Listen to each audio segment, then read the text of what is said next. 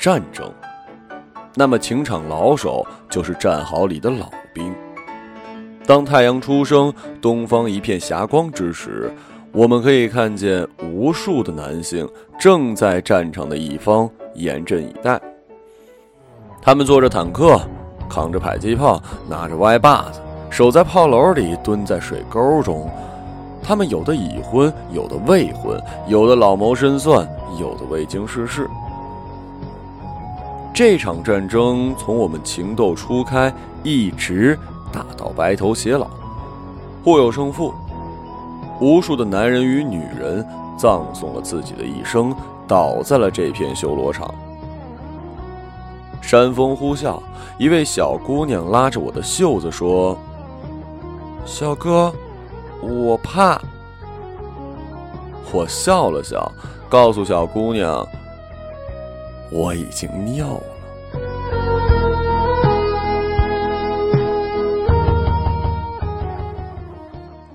作为来自男性阵营的叛徒，我深知男人的狡猾，但是怂是没有用的。我告诉小姑娘：“现在怕也来不及了，我们要迎难而上。”敌袭，卧倒！如同上古巨兽的嘶吼，一声惊雷响彻大地，伴随着死神刺耳的尖叫，我抓住小姑娘的手臂，迅速把她拽倒在地，稳稳的趴在了地上。在我们的身后，二连的姑娘就没那么幸运了，被敌方的巨炮轰成了傻逼。我告诉小姑娘，这是一种极其有威力的武器，叫做土豪炮。挨上一炮，立刻变成家庭妇女，永世不得翻身。小姑娘吓得直点头，说：“小哥，多亏你啊！”我连忙说：“嗨，小意思，狠的还在后面呢。”随着密集的炮击。战场的开阔地形成了一个标准的扇面，男人们在掷弹兵掩护下开始向我军逼近。我指着远处匍匐而来的掷弹兵，说：“哎，看见没？这是宅男掷弹兵，有四个肾。贵军的女优机枪射手射出的意淫弹，对他们来说不痛不痒，想把他们打成肾衰竭极其困难。”尤其他们自带卷纸，有种神奇的疗伤功能。小姑娘面色惨白，拿着枪的手瑟瑟发抖。密集的投弹此起彼伏，似是永不停息。那些猥琐的手雷飞得极远，因为宅男善用左手，往往左手投弹能飞一千两百米，而这不是杀招。真正狠毒的敌人。正躲在暗处窥伺。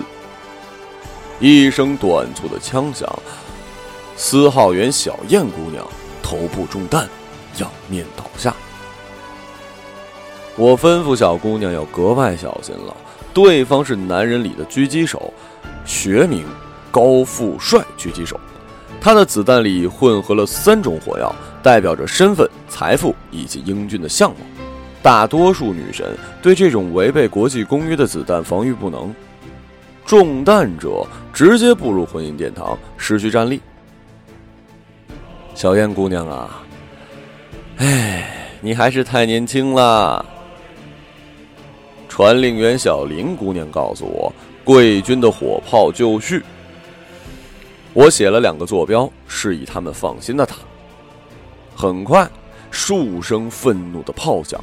贵军的备胎火炮顺利的做掉了敌人的土豪炮阵地，嚣张的男性炮手瞬间轰成了备胎，我略感欣慰。备胎炮虽然准头差点，但是火力猛，炮弹足，打的是胎，炸的是机。我再次示意出动贵军的狙击手。随着我的命令，四位女神狙击手开始在战场上穿插，寻找对方高富帅狙击手的位置。这是他们的专长，他们的子弹里也混合了三种火药，代表着呵呵哦以及我睡了。大多数高富帅对于这种同样违背国际公约的子弹防御不能，中弹者直接步入民政局，失去战斗力。同时间，我军的女优机枪手开始对进入射程内的敌人进行无差别射击。宅男甚好，几个中弹一时半会儿还死不掉。但是。我特意要求，在每位女优机枪手之外，再配一名女王级机枪手。这也是贵军司令部针对宅男掷弹兵研发的秘密人形兵器。他们的子弹带有皮鞭的声响，高贵的射速，修长的腿，冷艳的长发，这都会给宅男以精确的打击，让他们即使有八个肾也难逃前列腺崩坏的下场啊！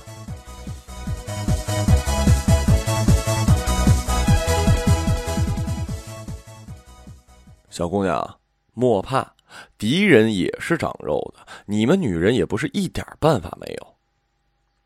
伟大的战略家蒋百里先生曾经说过：“千言万语一句话，女人是有办法。”敌人的招数有哪些呢？首先是情报，战场这么大，我们慢慢来。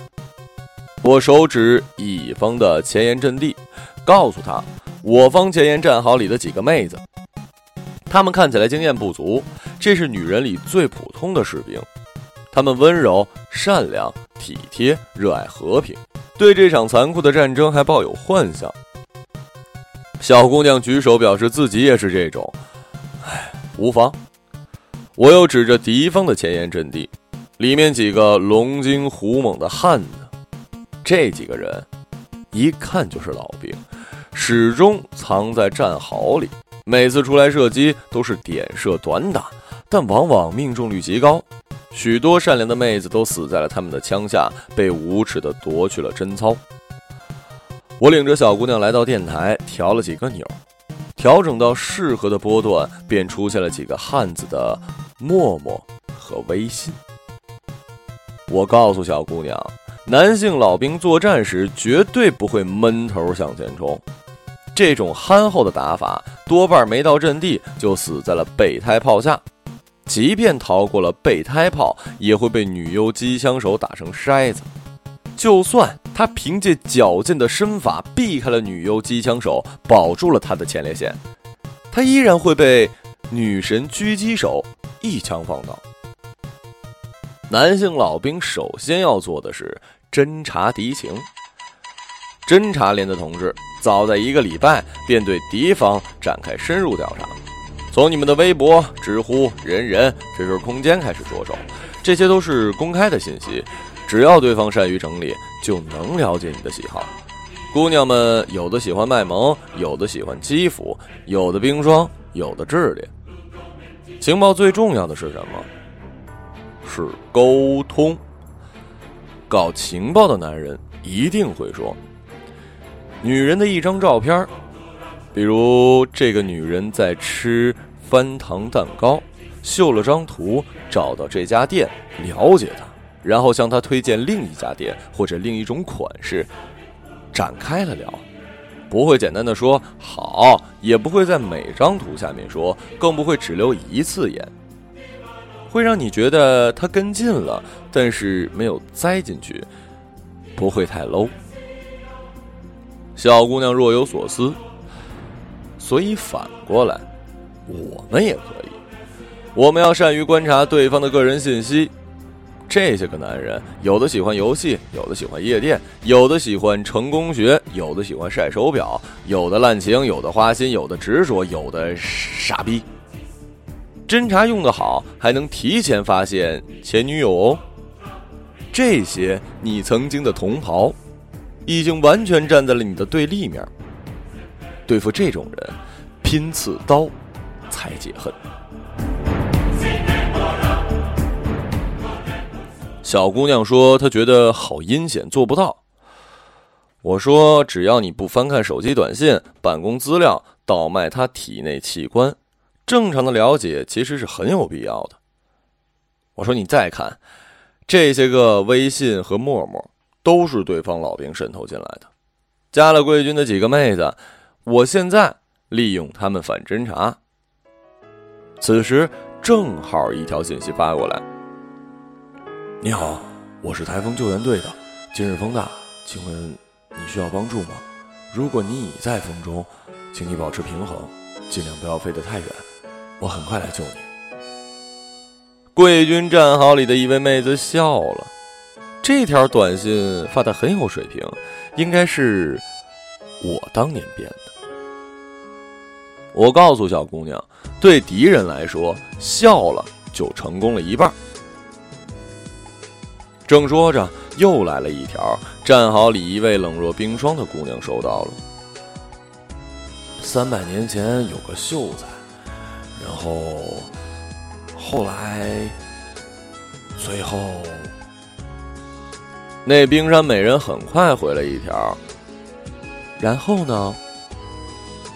我告诉小姑娘，对敌人来说，这外冷内热难在搭讪，搭讪成功了，什么都好说。正巧对方回了条，然后他死了。我摇头，对面的小友啊，你呀，幼稚。我手指这条信息，说这就是失败的例子。这条完全没有对贵军造成杀伤。小姑娘挠头说：“小哥，信息聊完了，然后呢？”我伸出手指比了一二，说道：“迂回。”我领着小战友跨出战壕，目视着敌人的老兵向贵军侧翼前进。我告诉小姑娘：“这是在迂回穿插。”首先是吸引你的注意，让你觉得他意在此。你要是文艺青年，他就带你去听 live house，探讨万青理智二手玫瑰，领着他懂行的朋友一起去，丑点的最好。你若是普通青年，他组个局，请你去唱歌、春游、放风筝，在他队友的掩护下，你往往不会察觉他的真正目的。你若是二逼青年，嘿嘿，二逼青年还谈什么朋友啊？他一定会玩的跟真的一样，好像他是真的很喜欢这样。他也会告诉你，他是在交朋友，就是交个朋友，不要有非分之想。即便攻坚失败，好歹也多了一朋友啊。这种自我洗脑演出来可真了。小姑娘吓得捂了嘴，说：“这怎么办好？”我识人不明，我说莫怕，他带你玩你就玩呗。到了这个阶段，你若胆怯退却，自然是可以保个平安。但如果敌人是个新兵，你就少了一杀敌报国的机会。所以索性大胆的接受，让他们带你唱歌、打牌、聊晚清，任尔东西南北风，我自岿然不动。你也抱着交朋友的想法去，又不吃亏。也许没准真会多个朋友。我又说：“哎，你看，我现在就在让他们愉快的迂回到贵军侧翼，但是我今天已经在侧翼的三个方位埋伏了人马，这三方分别是理智、大方与坦荡。等他们进了侧翼，我们就可以封口袋了。我就怕他们不敢来。”姑娘鼓掌。我说不急，伸出第三根手指。老兵的第三种战术叫做空中支援。果不其然，面对即将被我方侧翼反包围的敌方老兵，叫来名唤金钱的大型轰炸机。这种轰炸机会将炸弹投向贵军最薄弱的地方，这个地方叫做虚荣。他带你玩遍了，逗得你开心了。如果这时候还没有把你拿下，那么他会采取可恶的空中支援。这种支援次数有限，投弹量极大，损耗严重，但是效果猛，很容易打乱贵军的士气。他会无意间询问你的尺码，第二天将该号的鞋子送到你的公司楼下，为你订好所有口味的百奇，用快递发到你家里。为你买一件小礼服，领你吃这城里上档次的西餐厅，要一瓶价格不低的红酒，无论你喝不喝，席间他都会说这礼服配上你明媚动人。他还会让你带上你的同事，随便找个理由请你们去吃环境精致的日式料理。走时为你的同事叫好出租车，给司机车费，叮嘱他务必把你的同事安全送到目的地。等同事远去，他拿出买好的耳环，说：“正好下午看到，也许你会喜欢。”我说的这些还是小号的空中支援，大号的诸如使劲买奢侈品，甚至乃至游艇、跑车什么的。可以把贵军整军炸的回到石器时代。小姑娘吓得几乎哭出来，说自己家境一般，怕是会招架不住，死在炸弹下。我说哪能呢？对付这种手段，就是东西一概不要，饭照样去吃，让他在吃喝上花点钱也是一种考验。但是收了东西就落了下风。你看。这轰炸机来了，我们就躲进防空洞，让它飞。它飞，它飞，让它飞。炸弹我们不挨。虽然贵军挨了轰炸，躲进了人防工程，也许会错失一些优势，甚至会一段时间心神烦乱，失去一些战斗力。但是敌方的飞机也不是无限的。这轰炸个几次也是大耗损，这么算来，贵军也不吃亏嘛。于是，我和小姑娘躲进了防空洞。洞外炸弹如雷音，不知有多少善良的女孩被炸成了外围。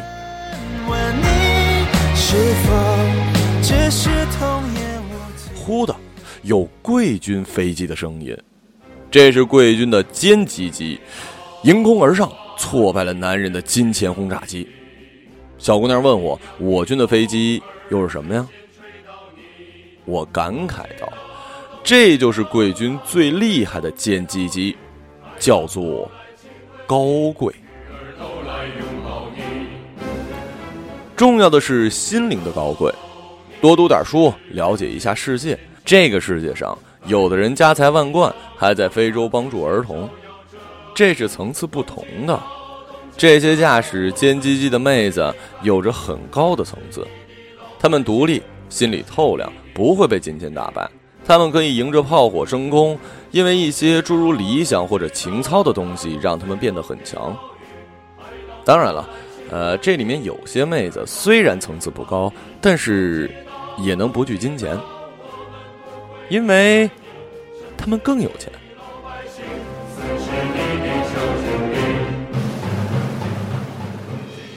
小姑娘听我一席话，热泪盈眶，觉得胜利在望。我说：“别急，敌人还有最后一个杀招，叫做温柔。老兵的温柔很有可能和真心混淆，这是一种精度极高的导弹，将直接命中女孩心底最柔软的部分。即便贵军的女汉子坦克中弹后，也能直接化成绕指柔。”更不要提你们这些没经历过战场的新兵蛋子。老兵们首先是坚持，你每天下班都能见到他送你回家，关系近了会直白的说担心你挤地铁，关系不近就说顺路而已。后来你知道他家住在相反的方向。到了冬天，老兵为你准备好围巾、手套、保暖瓶，瓶上。贴上精致的贴纸，写着“记着喝水”。夏天，老兵们中午从公司赶地铁过来，只为领你吃一根雪糕。他们执着认真。当你来例假的时候，老兵会用保温瓶热了补血的汤羹送到你们公司前台。当你在微信里说感冒了的时候，第二天就会送到你面前。他不会说多喝热水，只会说。我知道，他好像有无限的精力，但这些精力都交给了你。其实我觉得，如果能做到这一步，那么其实被骗也值了。大多数男性敌人是做不到这些的，所以那些小恩小惠，你还是不要放在心上。真正的温柔远不止于此。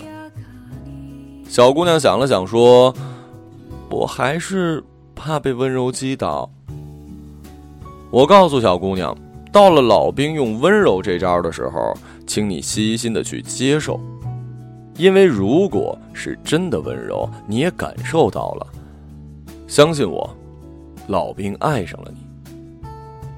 小姑娘又说：“从来没人对我这么好，我怕他哪怕是雨天给我送伞，我都感动的不行。”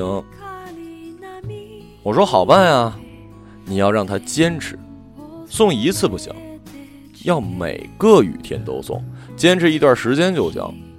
因为温柔也是很折磨人的，温柔的重点就是付出，付出是很累的事儿，但是只要……”能够坚持做，那么你大可以宽心了。当然，如果真有老兵坚持做，而且最终目的仍然只是骗你上床，我认为普通妹子不要多虑了。这种老辣的零零七，遇见了是缘分。女神级别的话，反正你们都已经享受了多年男人的膜拜，吃点亏也未尝不可吧。我告诉小姑娘，我该交的都交完了，你可以上战场了。祝贵军取得胜利。小姑娘用力的点点头，拿起枪，跨出战壕，